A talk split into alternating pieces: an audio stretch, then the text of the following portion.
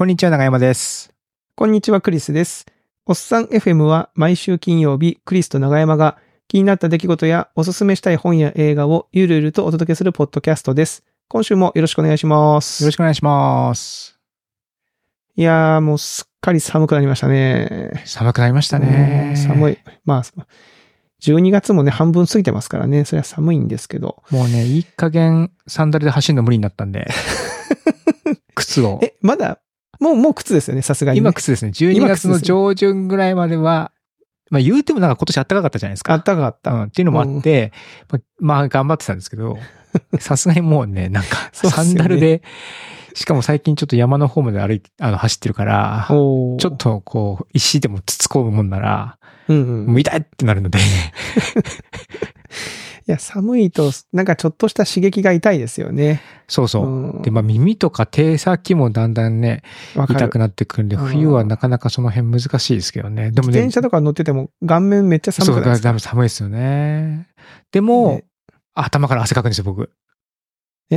あたなんかね、頭、年、年取ったからかな、昔、昔は全然そんなのなかったんですけども頭、頭皮から汗をね、非常にかくようになっちゃって。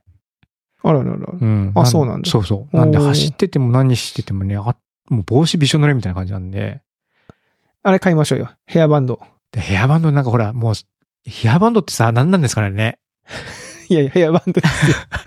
あれなんかその、鉢巻き的なこう、うん。ビジュアルも兼ねてるじゃないですか。うん。でそうするとこう、僕らにとっての鉢巻きってなんかこう、やっぱ気合入ってるみたいになるから、うんうんうんうん。ね、気合入れるときに鉢巻きビッて締めるみたいなのがあるから、だからどうしてもこう、ヘアバンドビッてしてると、なんかこう、気合入ってるって感じになるし、で、かといってちょっともうちょっと幅のあるね、うん。カジュアルな感じのヘアバンドにすると、今度なんかこう、洗顔すんのかなみたいな。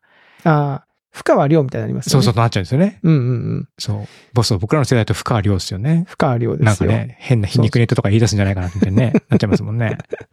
いや、でも汗かくん、まあそもそもヘアバンドってそういうためのものなんですよね。詳しく知らない。そうそうそう、多分。うん。で、僕はあの、うん。自転車の時に買ったあの、自転車用の帽子をかぶってて、うんうん。で、あれよく汗も吸ってくれるし、結構フィットしてるんで、あの、汗が垂れてこなくて、うーん。ヘアバンドだけど帽子みたいなあそんな便利な感じになるんですよ。。それが結構調子いいんで、結構気に入ってそれは使ってるんですけども、うんヘアバンドね。うん。まいいのかな、あヘアバンド。あ、あとは、なんでしょう？その、めっちゃ髪の毛を伸ばして髪でなんとかするみたいな、そのい、や、それでもほら、それだって暑く、あ熱くなってるの夏は暑くなっって余計に暑くなっちゃうしさ、その髪の毛にこう汗が結局いってるわけじゃないですか。て。なるほど。それがなんかこうちょっとね、臭くなった日にはもう、振り乱したらね、なるほどねうのうん、うもうん散布、散布機みたいになっちゃうわけじゃないですか。なるほど。じゃあ、こう、ビッグダディみたいに、こう、タオルを巻くみたいな。ああ、それね。うん。それでもね、うん。やっぱりそうすると急に老けた感じになるんですよね。ちょっとね。なんかその、うん。うん。本当におっさんが走ってる感がはいはいはいはい。出ちゃうんですよ。僕自転車乗ってる時にそのタオルを首首もやっぱりこう汗かくんで、首に巻いうんうん。て自転車乗ってた時に写真撮ってもらったら、めっちゃその工工事とかのおっちゃんみたいな感じ、感じになっちゃって、なんか自転車を爽快に自分として乗ってるつもりなんだけど、これ工事してるおっちゃんだなみたいになっちゃって、ああ。あ、じゃああれは洗濯できるような素材の、なニットキャップみたいなやつ？あれどうですか？こう、ファッション性もあるし、ちょっと吸収もしてくれそうだし、あったかそうじゃないですか？ニットキャップみたいなね。うん。あまあちょっと素材によってはね、選択しにくいいいかもね。うん。うん。なるほどね。そういう悩みが、そうなんだ。頭から汗かくんですね。そう、頭汗が結構ね、ひどいんでね。まあ、僕もあの辛いもの食べると頭からガンガン汗かくんで、うーん。あの、うわかりますよ。額とかからもう汗、そうね、滝のように出だらだらね、そう、てきますから。ポタポタ垂れてくるんですよ、走ってたら。あれ、なんかうん雨降ってると思ったら、あ自分の汗だったみたいな。そんなに、うん。それはすごい。ああ。いや、いいですね。なるほどね。じゃあちょっと長山さんへのプレゼントはそれをちょっと考えなんかちょっとね、頭汗が抑えられるものみたいなね、てみるかね。うんあると喜びます、僕は。なるほど、なるほど。でね、あとね、最近、あの、前、最近っていうか前に、あの、はい。蜂蜜が実家から送られてきて、100年、あの、ラベルの西暦が間違ってたっていうネタ。をちょっと話したじゃないですかあのツイートがどういういきさつかわかんないですけど、テレビの制作会社さんの目に留まったらしく、ほあの、ツイッターで、あの、あれですよ、よく見るやつ。DM の許可をいただけませんかって。は いはいはいはいはい。あれが来まして。あ、本当だ。えええ。ー、で、DM を許可しまして、面白そうだったんで。うん、ほうほう。で、ちょっと DM やり取りさせてもらったら、まあちょっと内容面白そうだったんで、取材したいと。おーなんか年始に、1月の2日に、えっ、と、家族愛が爆発だっていう、なんか特番があるみたいなんですね。うーん。で、その家族愛えーが爆発だっていうのは、なんかまあこう、実家から面白いこう仕送りがあったとか、ああ、そういうネネタをちょっと掘り下げて、番組にし、の企画にしたいっていうことがあるらしく、まあそういうコーナーみたいなのがあるらしく、ちょっとそれの対象にできないかどうか少しもうちょっとお詳しい話を聞かせてほしいってことだったんで、一回それ、つあの、いいですよって言って、ズームで繋いでお話をしまして、ディレクターさんと。あ、すごい。ほうほうほうほう。どう、うんどうでした？なんか、で、結構ね、なんだかんだ1時間ぐらいおしゃべりして、まあ、もうその1時間も、でも、あじゃあこのネタ以外のこととか、ご家そうそう。なんかその、うん実家ではどういうふう、その、いつから養蜂してんですかとか、うーん。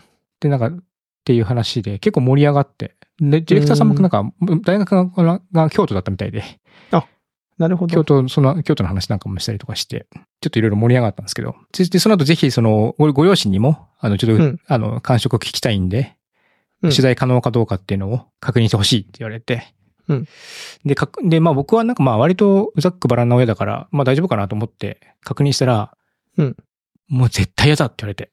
え？母に。あ、そうなんだ。うん。で、まあ、くやっぱりその、間違えたことじゃないです。自分が、あの、まあ、母親に聞いたんですね。母親が作ったラベルだから、はいはい。母親に聞いたらもう絶対嫌だよって。近所が何が出るか分かんないもん。そその、やっぱせ、その、僕はなんかその面白い話でうん終わるかなと思ってるんですけど、その近所さんが見ても面白い話っていう風になるのかなと思うんですけども、やっぱこう、田舎なんだよね。うん。何を言い出すか分かんないっていうのもあるから、どう言われるか分かんないっていうのもちょっとあっちょっとこう、馬鹿にされたりとかね、そうそうそうボケが始まったんじゃないかとか、そうそうそうそうそう。っていうね。のもね、やっぱあったりとかして、まあ付き合いとかね、まあ田舎、田舎なりの理由があるのかなっていうのがあって、まあ今回はすいませんっていうので、あの、辞退をしまして。だからその一回目その僕がミーティングした時は、まあそのな何度も、まあ、うんあのこ、これで別にその企画が確定というわけじゃなくて、あくまでもいろんな方にお声かけてる中の一つなんで、まあ持ち帰ってさらに揉んでから再度ご連絡しますって形だったんですけども、その再度が来たのでね、ちょっと企画度が高かったみたいなみたいなんですけども、うーん。採用度が高かったみたいなんですけども、まあちょっと辞退という感じになってしまいまして、惜しかったですね、ちょ残念ながらっとねテ。レビ出演ならずと。確かに。長山さんのことをカメラが追っかけてって実家に帰省するっていうのもありっすよね、みたいな。あ、そう、そうなんだそんな、そんな俺出んのみたいな感じでしたけど。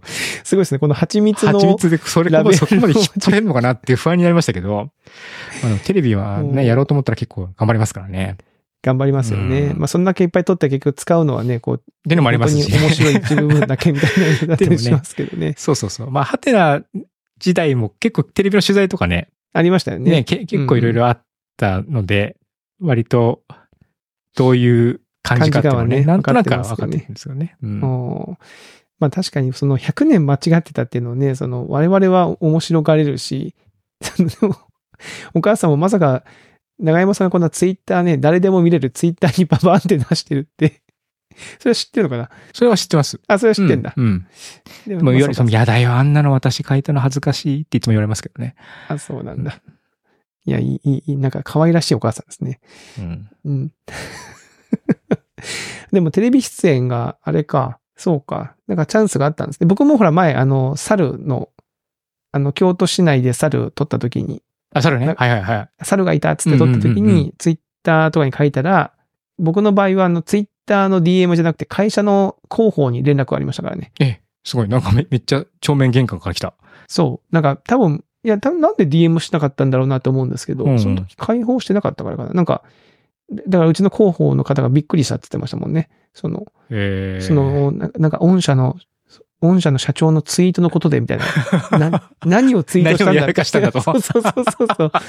なんか炎上でもしてんじゃねえかってね、一瞬思ったってドキッとしましたよね。そうそうそうそうそう。うんそしたら猿会ったからね。猿会みたいなね、うんほのぼのネタだったんかいっていうね。えーでもやっー、ぱりね、こう、やっぱりテレビ番組作る方も SNS、まあ僕も別にそんなにバズったわけじゃないので言っても、うんうんうん。多分そのキーワードで一生懸命検索してきたんだと思うんですよね。うんうんじうん。多分僕が書いたので実家からとかだ、そんな感じだから、多分実家とかで検索しても実家とか、ですげえ見見てるんだと思うんです思うんですけどね。おーうん、なんか大変、大変だなと思いつつも、SNS でやっぱそういうの企画をこう、掘り、掘ってくるみたいなのもね。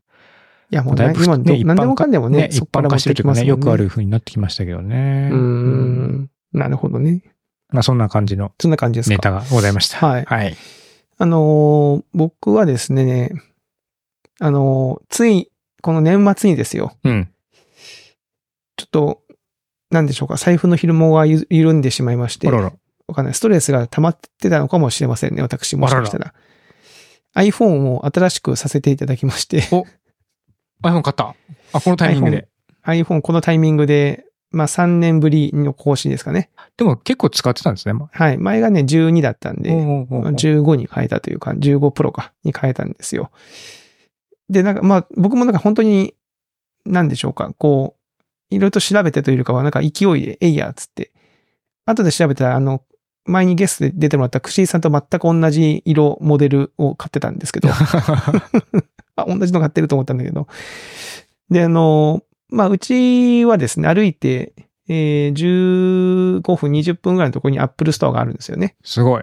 便利なところに住んでますね。いいとこ住んでますよ。うん。長山さんもそうでしょ？だいたいアップルストアだったらまあ大体一緒のぐらいですね。似たような感じじゃないですか。その別にその20分とかだけで、そん、そんな変わんないでしょ、うんね。あの、京都はま、あの、街中にあるんで。で、あの、まあ、配達だと2、3日かかるけど、取りに行ったらもうすぐ買えるんで、うんうん。あの、ボーカルレッスンに行くついでに取りに行くかと思って、えー店頭に取りに行くってやったんですよね。はいはいはいはい。で、購入って言ったらもう商品準備できましたよ。いつでも来てくださいってなってたんで、で、まあ、行ったんですよ。で、まあ、受け取ってすぐ帰るつもりだったんですけど、お店の人に、中山さんってあの、店頭受け取りの買い物ってしたことあります？買い物はないですね。あの、修理関係でジーニアスバーとかは何回も行ってますけど、か店頭受け取りの買い物はないかな。ないですか？うん。僕ね、何度か利用してるんですけど、本当にスマホのその Apple Store アプリから、えー商品を選んで、受け取りをその店舗って選択すると。こうん通知が来るんですよね。その商品確保しました、みたいな。あの、で、まあ持って行って QR コードを見せるともうすすぐこう、受付が始まってみたいな感じで、うんまあ割とこう、お手軽なんですよ。で、まあ、受け取って帰ろうと思ったんだけど、あ今、今商品用意しますって言って、その、女性の方がわーってこう、店員さんが取りに行って、えーこちらでお待ちくださいって言って、あの、アイ iPhone がいっぱいこう飾ってあるところ。うん。あの、ショールームみたいな、ショールーム。うんあそこでこう、ま、のんびり待ってたら、ちょうどその、ショールームの iPhone のが飾ってあるテーブルで、そのテーブル挟んで反対側で iPhone 買ってる男性がいたんですよ。うん。で、同じようにその、なんかなんでしょうね、こう、ちょっと年配の店員、アップルストアの店員の方がこう対応してて、うん。まあ僕よりかも先にこう買ってたんで、なんかこうね、話してたらこう、でっかい器具持ってきて、なんかフィルムを貼ろう、貼るんですよ。あ液晶、あのガラス液晶の？液晶のガラスフィルムのオプションで、まあお金払って、あ、そうか、お金払って貼れるのかと思って、で、なんかすごいなん、なんでしょうね。イメージで言うと、あの、ホットサンドを作るようなプレス機みたいなのあるじゃないですか。ほうほう。なんかあんな、あんなサイズ感のプレス機があって、その iPhone の中にこうセットして、こう、えーフィルムを置いて、こう上からプシュってこう挟み込んで、紐をピッて引っ張るとフィルムが貼れるみたいな。そんなのあるんだ。こうずれ、ずれないようにみたいなね、専用の機械みたいな。高級。でそんなに大行なやついるとか正直思いましたけど、そんなに大、うん、専用器具。専用器具なんですよ専。もう工具みたいな感じですね、器具っていうかね。うんで、目の前でその店員さんがね、こうピシュってやったら、その、若い男性が感動して、ああ、すごいですね。ね、綺麗に貼れるでしょみたいな。いや家に一台欲しいっすね。そうかと。家に一台、一台欲しいかな、そそれと。うん。欲しいかなと思ったんだけど、やってて、ええーと思って、まあ、そういえばフィルム買ってなかったなと思ったんですよね。うん。もう急に iPhone 買ったんで。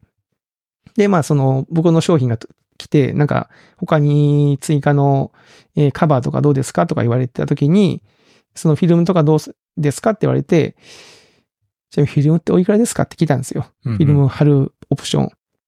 長山さんいくらだと思います？フィルム代込みで。フィルム代込みで？込みで。2000円ぐらいって。まあそうですよね。うん。私もまあ2000円ぐらいかなと思いました。うんえー正解は6800円です。おお 三三倍いってたわ。なんかね、フィルムが2種類あって、ほ本当にその、あ手触りが良くなる、こう、なんかザラザラした感じの、えー衝対衝撃性の性能はほぼないフィルムはもっと安いんですけど、ガラス製のフィルム、ちょっとこう、なんか傷がつかないようはいにするようなはいはい。うんうん。は、6800円なんですよね、その。え、フィルム代が高いの？フィルムと手手待ちになるそのスマシンを使う代ってことマ。シンを使う台なのかな？その店員さんがやる。うんうんで、まあ、正直、うって思ったんですよ。うん。うっなりますね。それって思ったけど俺もうってなりますよ、それは。うん。うんでもまあ、その、ものの試しに一回やってみるかなみたいな。お財布の紐緩みっぱなしじゃないですか。そもそも iPhone だってもうなんかもう勢いで買ってるから、iPhone の値段にしたら、そん、いや、結構変わるんだけど、うん。まあ、まあ、いいかと思って、なんかもう財布の紐紐が緩みまくってますからね、もう年末で頭頭がね、ちょっと、えー疲れていて。で、まあ、じゃあお願いしますって言ったら、はいって言って、その同じような機械を持ってくるわけですよ。うん。で、まずその箱ね、iPhone の箱が開いてないから、こちらはお客様でどうぞ、あの、開封してくださいって言われて、うん。あ、はいっつってこう、箱を裏返して、こう、なんでしょう、こう、ビリビリビリってこう剥がして、ここからスーッと開けた瞬間に、横で店員さんが、おめでとうございますって言うんですよね。おおおおおああいう時にどういう顔していいかわかんないですね。ああいう、あの、めでたいことなんですね、やっぱね。ね、めでたいんでしょうね、なんかね。あお、お、おってなるじゃないですか。で、はい、つって、その、ありがとうございますとかでこう言いながら、で、こう iPhone 出して、で、お願いしますって渡したら、じゃあその今からやりますのでって言って、なんかこう、その、なんていうの、このプレス機の中にこう iPhone セットして、ーうんうん。なんか最初こう、何のためらいもなんかピピピピって貼り出したから、え、なんかすごい手早く貼ってると思ったら、そのほ、ほこりをまず取るためのあの、薄粘着の紙を貼ってたみたいで、あまずはそのピピピピピってこう、そのガラス面についたちっちゃいホコリを取って、で、またキュッキュって磨いて、綺麗にした状態で、丁寧にガラスフィルムの上に穴がついてるんですよね。でその穴をその機械の中のその穴にセットする、突起にセットするともうずれずに貼れますみたいなな。るほど、なるほど。で、こう、ね、丁寧に置いてくれて、で、こう、プレス機をこう上から下ろしてですね、で、こう、さっきと僕が目の前で見た感じで、なんかこのフィルムを剥がす紐をシュッて引っ張って、シュッて開いたんですよ。うん。そしたらね、気泡が3つぐらい入って そんなに、びっくりすげえマシン使ってんのに？そうそう。ちょっとね、あれと思って、ああいう時どういう顔してるかわかんないですよね。その、プロの技を見てる一回欲しいですねとかやってたのに？そう。あれと思ったんだけど、うんそしたらまあその、それはまあ想定内だったみたいというか、そまあよくあるみたいで、気泡が入ること自体は。うんその気泡を出すみたいなんですよね。その、えーなんかヘラみたいなやつ持ってきて、へえ。中にゴミがあって気泡っぽくなるケースあるじゃないですか。こうんうんうん。それ、ゴミを中心になんかこう浮いちゃうみたいな感じですね。そうそうそうそう、んで、それじゃなくてあくまでも空気が入ってるだけなんで、空気のあれをちょっとずつ動かせばなくなるそうそうそうなくなるっぽくても。めっちゃ一生懸命こう、グーってやり始めてるんですよ。うんうん。その、店員さんが。でもその本当にね、iPhone の結構ど真ん中ぐらいやったやつだから、結構手強いんですね。3つもあるから。で ああいう時どういう顔してるかわかんないんですけど、まあ、僕もその、最初ちょっと見てたんだけど、うんなんか一生懸命やって、すぐ苦労してるから、いたたまれなくなってきて、うん。で話しかけようにも何話していいかわかんないから、とりあえずその横にあった展示物の iPhone とかをこう触ってみたりして、ちょっとこう、待ってますよ。僕はそんな急いでませんよって風をちょっとこううん様子を。でその店員さんがすいませんとかって言いながら、こうなんか、今ちょっと出しますので、あの、もしこれで、あの、本当にこう、あ、気泡が残ってしまった場合は、あの、無料で貼り直しますのでって言うんだけど、うんうん なんか余計そう言われれば言われるほどなんかこう、大丈夫かな感が増して いやーと思って、で、なんかどうやら、この2個はなんとか出したっぽかったんですよね。うんうん。で、ラスイチがなんかどうも残ってて、それがすごい苦労してて、ああ、もうこれ貼り直しかなと思ったら、その店員の方が僕の店員さん、僕を挟んで反対側にいた、そのちょっとベテランっぽい店員さんに、うん。なんとかさん、ヘルプヘルプとかって言ってて、うんで、その人がシュッと来て、あの、この気泡ってもう出ませんかねって言ったら、うーん、ちょっと貸してみてって言って、こう、シュシュシュシュシュシュってやったら、出たんですよね、ちゃんとね。すごい。あの、お客様、出ましたみたいなことを言うんだけど、いや、出ま、出ましたじゃないよね。晴れ、晴れましたですよね。出ましたじゃないですけど、ね、まあよかったですねって言って僕もその、その、よかったなと思って。ああいう時にもう、なん、なんだろうな。その最初もそうだけど、どういう顔して待ってればいいかがわかんない。ああ、難しいですね、常時。難しい問題がずっとあったわけですね、そこに。そうなんですよ。なんかこう、ね、こう、変に話しかけよう、話しかけて気をね、こうあの、集中を削いでもあれだし、かといって怒った顔してると、なんか余計に圧がかかるから。そうね。そこは圧かけてもしょうがないですもんうんね。でもかといってこここでニコニコしてしまうと、なんか失敗をニヤニヤ楽しんでる人になっちゃう。確かにね。こうだからどういう表情でいいんだろうな、みたいな、すごいこうね、絶妙な空気感を楽しませていただきましたね。絶妙な空気感ですね。6800円。6800円でさ、びっくりしましたよ。あの気泡が最初ピピって入ってくる この機械なんだよって思って僕。こんなに、それだったら僕でもできるわって思って。面白いね、それね。、僕が見たかったのは、ピン、シュッ、パキーンみたいな、その、あこれがこれが6800円の機械って思い、思いたかったよ、そあ。れは。うんでもあの別に Apple Store に文句があるわけじゃなくて、ちゃんとその後に来たアンケートでもね、あの、いい体験でしたっていうのをちゃんとねうん、書かせていただきましたし、別に文句がある、文句があるわけじゃない、すごいね、面白い体験を面白かったよね。うん、うん。面白かったよって話ですからね。ね、なんかプロのね、プロの技を見せますよって言われた時に目の前で失敗させられた時、失敗をしちゃった時のリアクションね。リアクションがね、うん。うん。難しいですよね。難しい。あの、ほら、プログラム書いててもさ、先輩エンジニアとかが、あ、これからちょっと、ちょっとやらせてみって言った時に、なんかなかできない時とかあるじゃないですか。あれ？おかしいなっつってね。中山さんだって、デザイナーとかだと、こう、ね、新人のデザイナーの人に、この CSS はさ、こうなんだよ、つってこう CSS をいじるけど、全然こう思った通りにこう、あります。僕今でもありますもん、そういうの。あれ？あれ、あれ？っつってね、うんおかしいなっつってああいう時にね、どういう顔していいかわかんないっていうね、話でございます。あれですね、でも。なんかだから僕パッと今思い浮かんだのが、やっぱりプロの技で失敗することがあるっていう。言ったら大道芸ってそういうの失敗のリスクが高い確かに。から、うん。彼らはどうしてるかっていうと、うん自らめっちゃこう敷居を難易度を上げてますよね。今からやる技はもうすごく難しくて、もう100回に1回成功するかどうかわかんないんで、もしできたら大きな拍手お願いしますみたいな感じでやってるんですよね。あー。うんそん、で、それで拍手をパッパッパッって盛り上がって、失敗、多分一回わざと失敗してるかもしれないですね。んで、ああ、ダメだった、みたいな感じになって、じゃあもう一回、みたいな感じでやって、できるまで一応やるんですよ。で、わー、みたいな感じにしてるんで、そのシート貼るときも、同じ原理で、はいはいはいこはいれはもうね。あの、もう絶対気泡入っちゃうんですよ、これね。100回もう100回に1回ぐらいしかね、もううまくできないんですけどね。もううまくできたらお客さん拍手お願いしますって言って、いや、だから、頼まないから、それ。そんなに言うんだら、じゃあ自分でやりますって。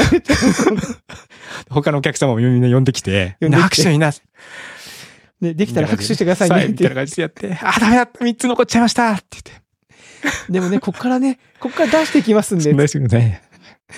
出ましたうわーみたいな。いや、それ違うんですよ。なんか、いやいやいやいやいや、そういうことじゃないんだけど。いやー、そうね。そうか、大道芸は確かにそうですね。難易度を言ってますもんね。なんか簡単そうに見えるから逆に、いや、これはそうそうそうそう。いかに難い。しいかっていう風にして、まあ失敗してもこうワンクッションを受けたりとか、うん。うん。っていうのをやってますから。そういうことか。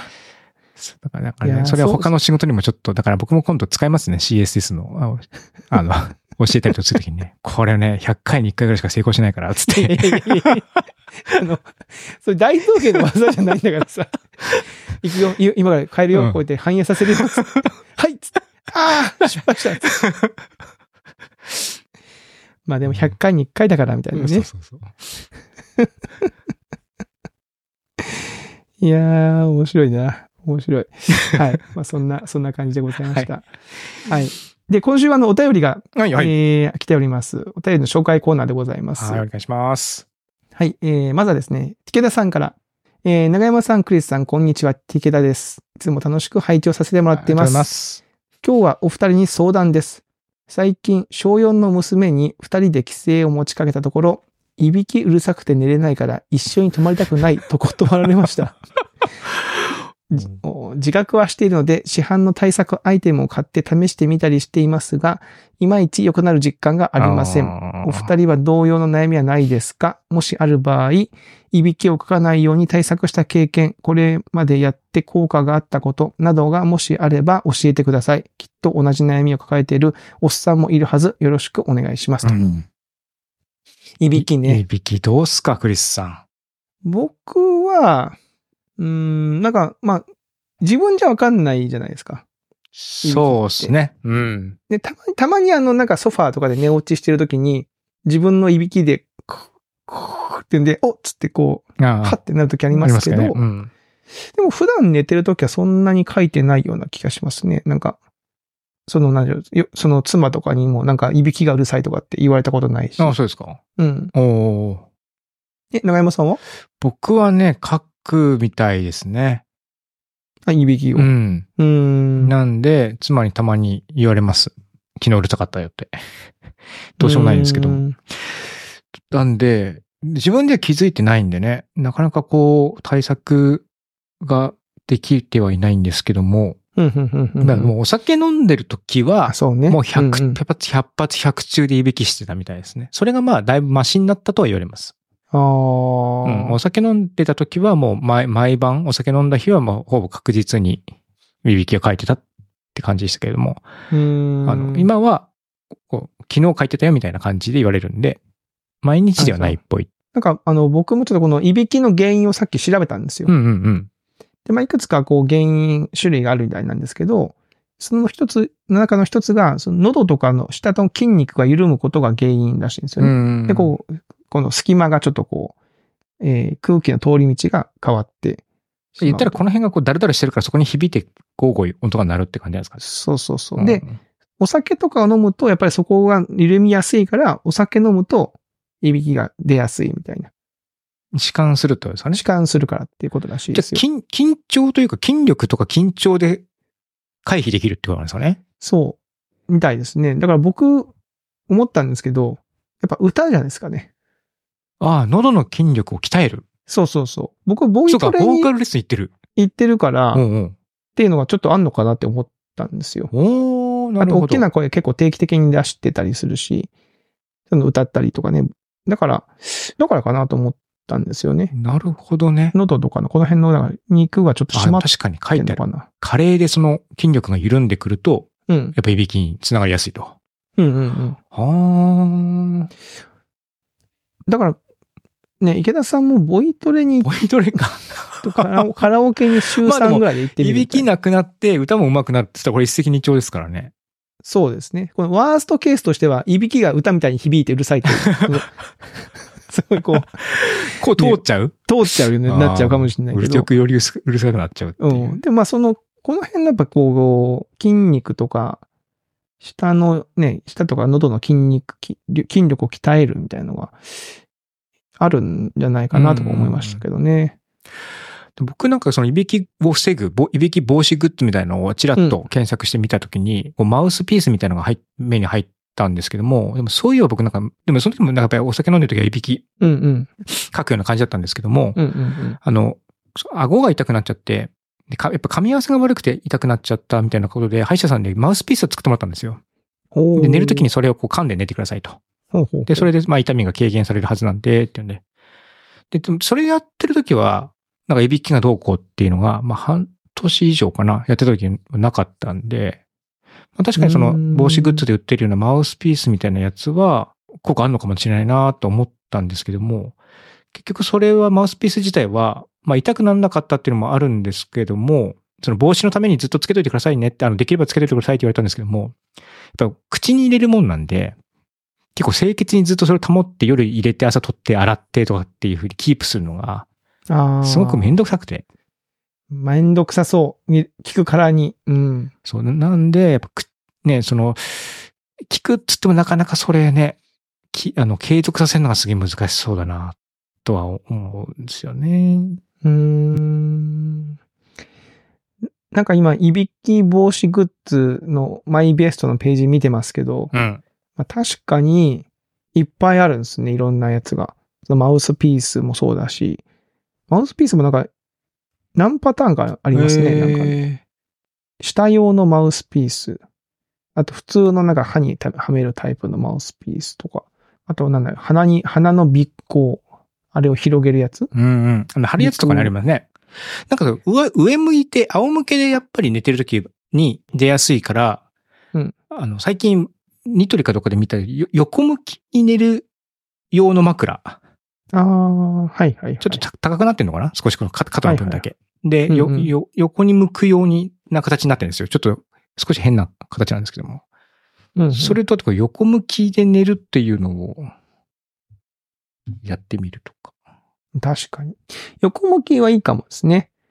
で、これ失敗すると横向いてそのね、娘さんの方にいびきを放出してしまうリスクは まあなきにしもあらずですけど。こっち向いてや、いびきしやがってっつって、よりひどいなってなっちゃあと寝てる時にどうしてもやっぱ動いちゃうからね、こう横、横で固定はできないですもんね。う。うん。多分こう、上で、上で寝るのが気持ちよかったら、こう、自然とこう上になっちゃうじゃないですか。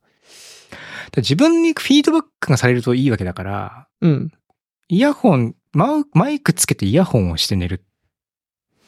マイ、で、その、音を、いびきを書いたら、そあれするっていうこと。聞こえるようにしとくと、ああ、あ、今、そうするとフィードとフィードバックされて、なるほどね。なくなるみたいな、そういうアプローチはないのかないびき対策で。ああ、自分のいびき、逆に録音してど、見て、ね、どんなもんかを、は分かってるのかなああ。池田さんは。確かに計測するっていうのはね、ね。まず計測して。うんあと、逆、逆転の発想として、うん。娘さんに、イヤ、エアポッドですか？寝るときに。あノイズキャンセリングすればいいんじゃないですか。聞こえなくする？聞こえなく、耳栓的なやつをね、する。とかね。あ、そうか。だから、もしき、まあ、規制でって話だったら、うんもう、それはもう、逆にさ、あもう、二部屋取るぜっつってさ。ちょっとお金で解決みたいな。そう部屋を二別にする。と取ろうっつって、もうこれはもう贅沢に行こうって言って。えでもこれなんとなく寝室別、にするって。池田さんは娘さんと一緒に寝たいんじゃないのかな？違うのかな？あそっか。わかんない。小4、小4か。小4、小4でしょ？うちももうすぐ次小4だけど、小4か一。緒に寝ましょうっていう感じでもなく感じでもないか。なってくるから、むしろこう大人扱いして、確かに。うん、別な部屋とか、少しこう広い部屋とかににするからってなった方がテンション上がるんじゃない？うん。まあでもそれとは別にやっぱりいびきはだよね。どっちにしろやっぱり直したいよね。直したいですね。でもいや、ボーカルレッスンっても意外にい、なんか、ちょっとエビデンスがないか調査したいですね。僕結構いいと、ちょっと今言って思いましたね。けどね。うん。いや、思った。聞いてて思った。うん。これだってね、これで解消するんだったら一石二鳥だもん。いいですよ。声を出す練習ね。ボーカルレッスンのひのスクールもさ、いびきも治るっつって、付加価値が一個増えますからね。治んのかな、いびきがいや、仮にね、治るとそういうなんかエビデンスね、何々大学教授のお墨付きみたいなね、なったらね。これなんか、池田さんほら、自覚はしているので、市販の対策アイテムを買って試したり、試してみたりしてますが、いまいち良くなる実感がありません。だから、うんうんやっぱり、計測いりますよね。その、アイテムいいっぱいあるから、そう誰、どれがどのぐらい効いてるかがわかんない。ああ、確かにね。うんと思うんですようんうんうん。だからその何にもつけない状態で、なんか何日間かその音を取って、うん。何デシベルかをこう計測してみてとか、うんで、このね、なんかマウスピースはこうだったみたいな、こうエビデンスを集めていくみたいなのもあるかもしれないですね。うん。あとなんか、普通になんか睡眠時無呼吸症候群みたいなのありませんでしたっけ？確かに、確かに。そう、僕もなんか、つまりそれをなんか盛んに心配されて、僕もなんか酔っ払った時になんか息を、そのいびきをかいた後に息を止めたりするらしいんですよ。あ、それ、それまさしくそれじゃそうそうそうそうじゃないですか。。で、しばらくしてから、はーってやってて、そうだからもう怖くて起こすって言ってて、はいはいはい。うんそうなった時は。で、お酒飲んでる時はそういうのが出てたから、うん。まあそういうのに近いような感じだったんだと思うんですけども。なんか睡眠時無呼吸症候群を計測するとき、なんかすごい機械ありましたよね。なんかね、すごいマスクでしょ？そうそうそう。なんかいろんなモニターつけて、こう、うんね、寝るみたいなやつ。でも確かにな、あんまりひどい場合はそういうのもね、病気もあったりしますからね。うん。やっぱりこう、その睡眠時無呼吸症候群のあたりのページ見てると、単純にそのマウスピースとかその器具でやるだけじゃなくて、うん。やっぱりこうダイエットとか飲酒の制限とか、なんかその辺の生活習慣もちょっと改善していかないと、並並行してやっていくみたいなの書いてますよ。太ると何？出やすいんですかね？だ多分そのたるみみたいなところが大か。きくなるんじゃないかな？その筋肉の。じゃあ、禁酒して、ダイエットして、歌を歌う？まあだから研修するとやっぱお酒飲む楽しみが減りますけど、うん。歌う、歌うことで歌う楽しみが増えるわけですから。なるほど。プラマイゼロと。プラマイゼロになるんじゃないですかね。武田さん歌、歌ってたかな？あまり歌のイメージないですけどね、武田さん。カラオケの、はたまに歌ってましたね。歌ってました、うん僕は一緒に行った記憶があんまないな。あの、うん。大西さんとアニソン歌ってるの覚えてますよ。あ、そうか。うんじ。ゃあ、じゃあいいじゃないですか。いけるいける。これいけますよ。すごい適当なこと言ってしまったな。はい。まあ、そんな感じですかね。うんまあ、ちょっと、またね、今日の話を聞いて、もし何かあれば、ちょっとまたお便りくだあ、さい。まだ、あの、他の方にね、いや、これがいいよっていうグッズとかあったらぜひ、あ確かに確かにうん教えてほしいですね。ちょっと適うん当なこと言いすぎるな、みたいなね。あのはい。教えてほしいですね。はい。うん。はい。で、もう一つございまして、えー、マイルトさんですね。あ、マイルドさん、ありがとうございます。いつもお世話になってます。Spotify のまとめで1228時間、丸51時間という偉業を達成できて喜んでおります。これあのこ、れは、えっ、と、僕らのおっさん FM の視聴時間、総視聴時間ってことですよね、きっとね。マイルドさん単体のですよね。マイルドさんが、あそうですね。おっさんはい。FM をこの1年間で聞いた時間がってことでしょ。はい。おかしいよ、これ。おかしいですよ。ね。すごい。すごいな。さて、私はここ最近気になるなと思う仕草が2つあります。ちくさん。一つは、おっさんからおっさんへのソフトタッチです。あの件、よろしく頼むねとか言いながら、腕や背中にタッチしてくるあれです。うん、されるのはいいのですが、自分からはできないなぁと毎回思います。もう一つは、クリスさんの、なんとかなんとかなんですよ、長山さんです。二人の会話でちょくちょく名前を呼ぶのは癖なのか何か意図があるのか気になります。お二人にも気になる他人の仕草があるかも聞いてみたいです。思いついたらよろしくお願いします。と。はあ、はあ、仕草。これ先にあの、ね、名前を呼ぶみたいなところ、長山さんっていうのは、うん。二つあって、多分この癖癖というか、多分親しみを表したいときに、名前を呼ぶ癖が僕にあるんですようね。ん。なんとかなんとかですよ。あ、それはなんとかですよ、長山さんとか、なんとかですよ、うんって言って、こう、なんか、こう、親しみを表すっていうのと、うんうん。ポッドキャストだと、まあ、どっちがクリスで、どっちが長山が、やっぱ分かんない人もいると思うんで、はいはいはい。聞いてて。で、なんかこう、たまにそういうの入れていくと、あ、こっちが長山でこっちがクリスかっていうのがちょっと分かんのかなと思ってあ、それは確かにあるね。言ってることはあるかもしれない。結構ね、あの、うん。聞き始めのポッドキャストってまだ声の区別とかもつきにくかったりしますもんね。で、おっさん FM なんか別にそのね、その固定客がめちゃめちゃたくさんいるわけじゃなくて、うんうんうん毎回こう新規でうん。聞いてくださる方もいるので、そういうふうにしてる部分もちょっとはありますけど。なるほどなるほど。で、まあその癖の部分とね、両方あるのかなっていう気はしてますね。なんかやっぱり名前をね、呼ぶっていうのは、親近感を、関係を構築するのにいいっていうのはね、聞きますもんね。うん。うん。まあ自分のことをちゃんとこう、一人のこう、この人間だということを認識してもらってるという感じがやっぱありますからね。うんうん。うん。で、それはまあなんか、あの、悪い仕草ではなさそうですけど、この、前半の、あの、よろしくねーっつってポンポンみたいな感じのやつですね。タッチするやつソ。フトタッチね、これはまあ、気になる人は気になるでしょうね。ボディタッチね。うん。一世はもちろん、同性でもね。いやね、これね、僕、言っていいのかな？え？いいか。大丈夫？いや、なんか、新卒で入った会社のうんうん。新人研修の時に、同期の男の子で、その同、まあ、そのグループ、チームを作ってこう研修やるんですけど、うんなんか別のその、僕とは違うチームの男の子で、その同期の女の子にめっちゃこう、ボディタッチっぽいことしながら、その教えてる子がいたんですよ、ね。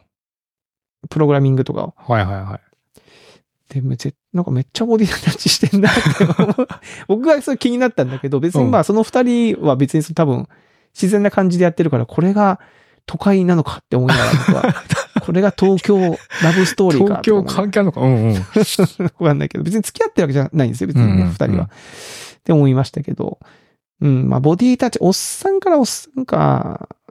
え、でもします？する？あーどうかな。あの、宴会の席とかで、ちょっとじゃ、じゃれ合ってる時とかに、またまた、みたいな感じで、その、よろしく頼むねって感じじゃなくて、またまた、みたいな。あ、ツッコミ的な感じそうの。そう。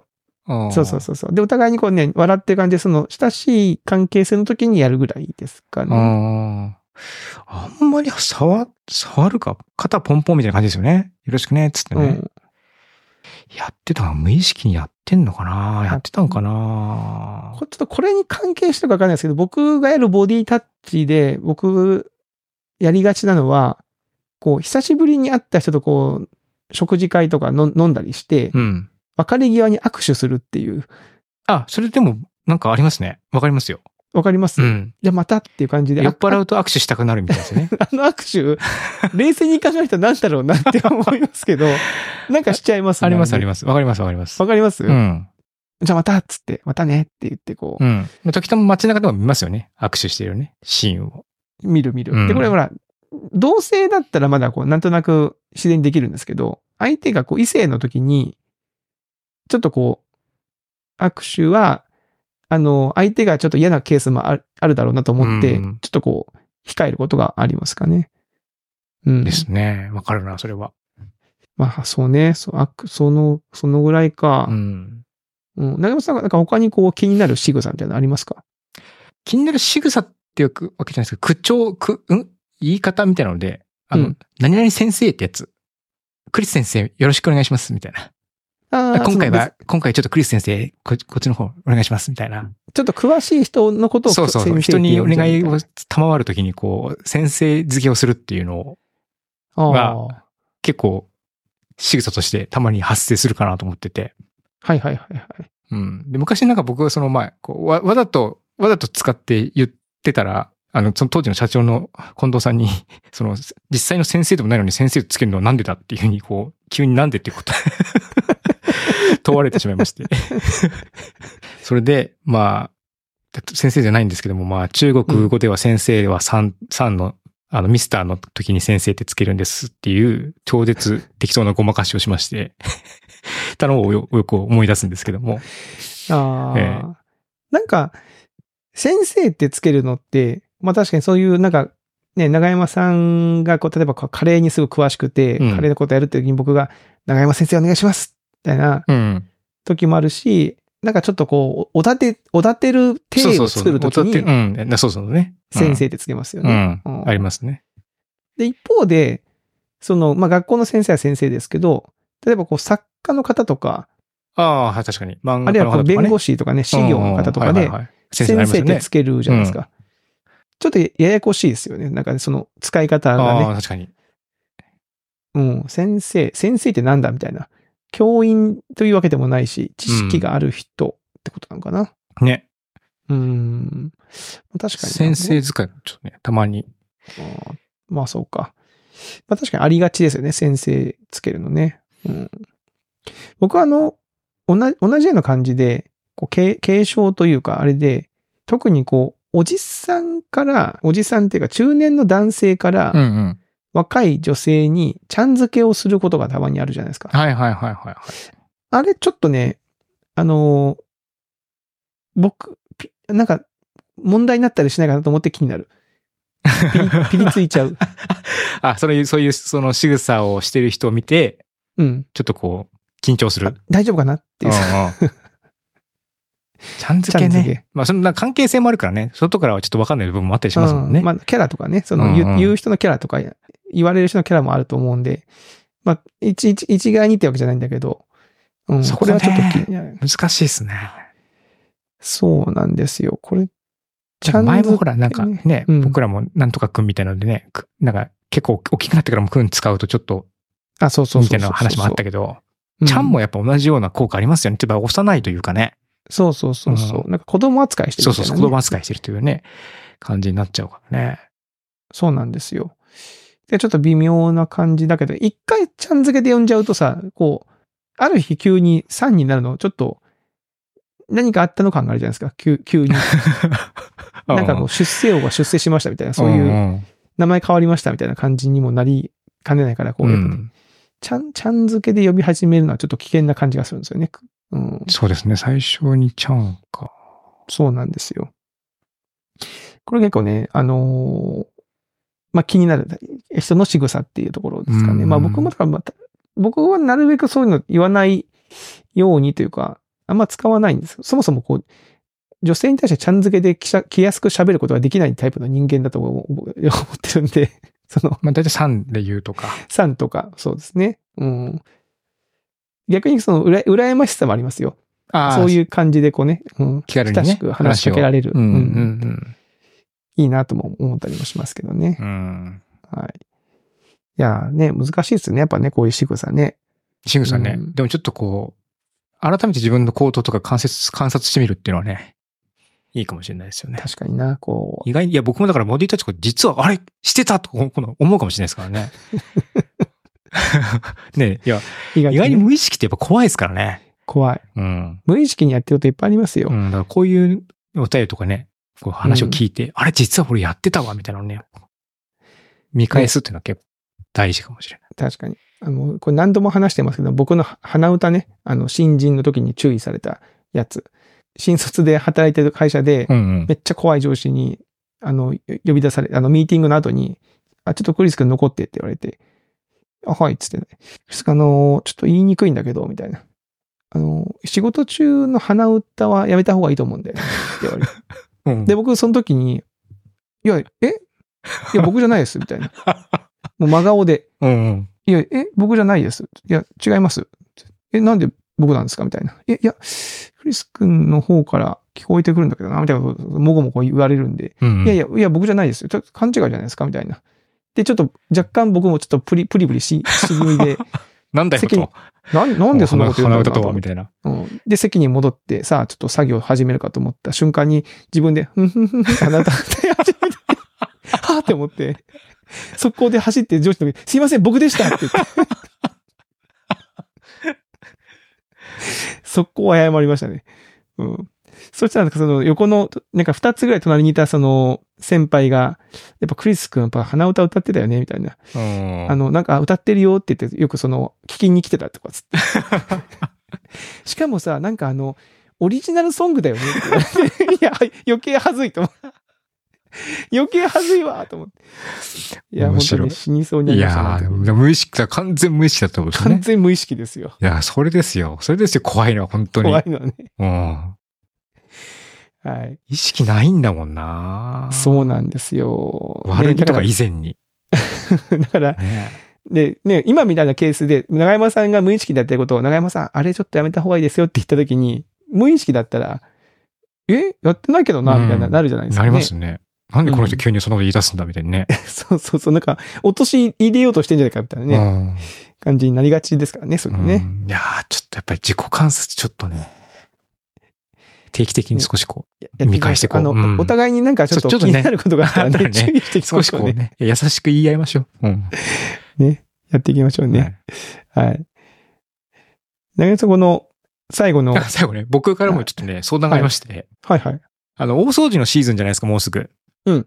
ね、これが公開されたの22日で、うんうんまあ、お休みになったりとかすると、皆さん多分、家の大掃除とかされる方もいると思うんですけども、お子さんがいるお家うん。で、こう、学校とかで工作でさ、はいはいいろんなはいはい立体物とか作ってくるじゃないですか。作ってくる。まあ、絵とかならね、なんかこう、まあ、紙一枚っていう面積、体積で保存できるんですけど、こうなんかこう、ね、王様の冠みたいに作ってきたりとかさ、うんうん。車みたいに作ってきたりとかうん。すると、結構場所を占有しするじゃないですか。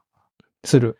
でああいうのって、こう皆さんどういうふうにこう保存したりとか処分してんのかっていうのをね、知りたくて。はいそれもちろんお家が広いですから全然もう永遠に、あの、全部自由にしてますみたいな人もいらっしゃると思うんですけども。ミュージアムがありますみたいなね。人もね うん、専用の部屋がありますとかね。うん僕らはやっぱりまだそんなにね、いや、もう全然ないですよ、もうね。そ広いお家に住んでるわけじゃないので、はい。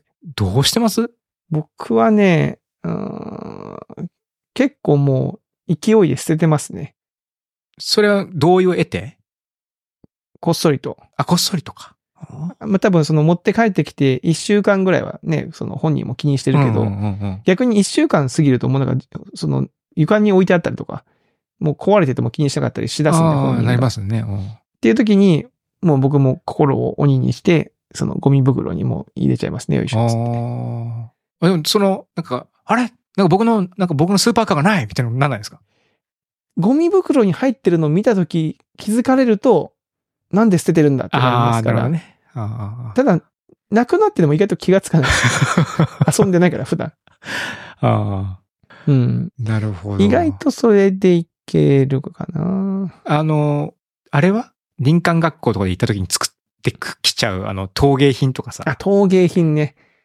ちょっとなんかこう、若干こう、見た感じ思い入れが強そうな感じのはい。物品は？それ、それはね、残ってますね。残ってるんですか、やっぱり。ああ、やっぱそうだよな。もう同じ感じか。だって、僕の、鹿児島の実家には多分ね、僕が小学校の時にその林間学校的なやつで書いた、へったくそなドラえもんが書いた皿、今でも使ってます。使ってんの？うん 飾ってるとかじゃなくて。使ってんじゃないかな。で結構使ってました。あの、実用品だったり。実用品として使ってましたよ。今はどうなってんだろうな。わまだ割れてなかったら多分あるはずだけど。すごいな。うん。やっぱそうなりますよね。いや、だから結構ね、難しい。その、確かに陶芸とかちょっとこう、しっかりしたやつは捨てにくいですし、紙でできたものとかはね、なんとなくこう、そのまま燃えるゴミにうんうんうん。っていうの。ができますけど、うん。で、僕ね、これに関して実はね、サービスをちょっと考えたことあるんですよ。サービス、おうおうこれも他社が似たようなのやってるんですけど、うん。その子供ってほら定期的に絵とかを持って帰ってくるから、それを段ボールに入れて送付するんですよね。うんで、一箱に3000円とか5000円ぐらいで。そうすると絵だったらスキャンして、うん。で、立体物だったらこう 3D スキャンして、うんうん。デジタルデータにして保存してくれるな。なるほどなるほど。で送ったやつはそのまま廃棄してくれるっていうサービスです。おーじゃあもう完全にあの、なんだっけ、あの、本を、あ、そうそう、自炊系の。自炊系のね。そうそうそうそう。で、さらに追加でお金払うと何点か、あの、実物を返してもらえるみたいな。あ、なるほど。そまあ、返信してくれる送料みたいな感じってことですかね。そうそうそう。でこれは僕の想像では、子供のせ、子供の作品をデジタルデータにしたいっていう親よりかは、うん子供の作品を、その、何のこう気持ち的なあれなく廃棄したいっていうはいはい罪悪感ニーズに応えられるんじゃないですか。罪悪感を軽減すると。そうそうそう。痛みを減らすってそう。そうそうそうそう。でもわかるわ。あれと一緒ですね。ぬいぐるみを供養してくれる。神社ああ、そうそうそうそうそう。あれだね感覚としてはね、結構それに近いかもしれない。うん。ああでもうちでも似たような感じですね。まあ僕、うちはなんか一応勝手に捨てるのはダメっていう風なルールになっていて、親が。ほうほうほう。なんで一応同意は得るんですけども、うんえっと、同意を得るというか、もう交渉が始まります。うん、一応こう子供が保管できる箱の体積が決まってるんで、あなるほど。そこに保管できるだけにしようと。だから君の今のベストを、うん。えこの中から選んで、ベストじゃないものは、えっと、捨てようただ捨てるのもそのまま捨てると多分悲しいと思うから、うんあの、好きなだけ写真撮っていいよと。ああ、なるほどね。うんデジタルカメラの iPhone とか iPad で写真をもう好きなだけ撮っていいよと。いうふうにして、それで納得してもらって一応処分するっていうのが一応流れなんですけども、まあまあこうやっぱり時間とか、あの、精神的な労力もかかるので、もうちょっと皆さんどうしてるのかなっていうところがちょっとあったんですけども。確かに交渉が入るとちょっと大変そうですね。んんうんただやっぱり自分でこう選んでもらったものを取っといてほしいなっていう、まあ、親心というかね。気持ち的にはそういうのもあるんですけども、特に下の子がすごく工作が好きで、ほっとくといろんなものをどんどんどんどん作っていくんですけども、あの、同じ折り紙でもね、色違いです。もう10個とか20個とかバンバン作るんで、うんうんうんうん。で、本人的にはいろんなものを全部取っときたいんだけど、この中からと1個にするんだったらどうするっつってこう選んでもらって、残りのは写真撮ってみたいな感じでやってますね。なるほどな、うんちゃんとしてますね。その交渉するっていうあたりがね。偉いな。そうですね。だからね、まあ、その、僕は、そう、こっそり捨てちゃおうかなって思うのもあるんですけども、やっぱさっき言った、それ、み見つかった時にね、結構やっぱりね、怒られるんですよね。いや、そうですよね。うん。うん。うんいや、学校もな、なんかたまになんか、いや、これどうやって家に保存すんだよっていうものを作って持って帰ってくるから、そうですね。だから、結構繊細でね、あの、お家に持って帰る途中で壊れちゃったとかね、言って泣きながら持って帰ってきたやつもあったりとかね、そそんな繊細なものをさ、みたいな。子供に持たせて、みたいな、思い、思ったりするんですけど。で、うちね、なんかあの、子供が保育園の時かな、なんか鬼の、節分の時に鬼の面みたいなやつをちょっと立体物で結構ね、しっかりしたやつ作ってきたんですよ。うんうんで、それはさすがにちょっと捨てるのあれだからと思って、リビングの、その、上の方の梁の、梁の部分に、こう、押しピンを刺して、そこにこう引っ掛けてたんであ、すよね。お面をね、お面で、としてね、上にこうなんか、よくほら、ら、なんか飾ってあるじゃないですか。ありますね鹿のの面とかね首みたいな感じのやつが。あんな感じで鬼の面を飾ってあったら結構定期的にご飯食べてる時に落ってくるんですよ、顔が。ちょっと、ちょっと怖いです。怖い。おーっつって。そうそうそう。だから飾るのも大変だなとか思って。うんうん。なるほどね。なんかこれいい方法あったらちょっとぜひともなんか教えそうですね。ちょて、っとね、知りたいです欲しいですねね。うん。聞いてる方でうちこうしてますよとかっていうのがあればちょっと教えてほぜひぜひ。しいなと。聞きたいです。はい、思いました。はい。はい。というところで、もう年内で言うと、来週が最後のですね。あ2023年最後の、ね。はい、更新となっておりますね。えー、まあ1年の振り返りを来週はしたいと思っておりますけども。はいはい。というところで、えー、今週のおっさん FM はここまでとさせていただきます。はいそれでは皆さんまた来週お会いしましょう。さよなら。さよなら。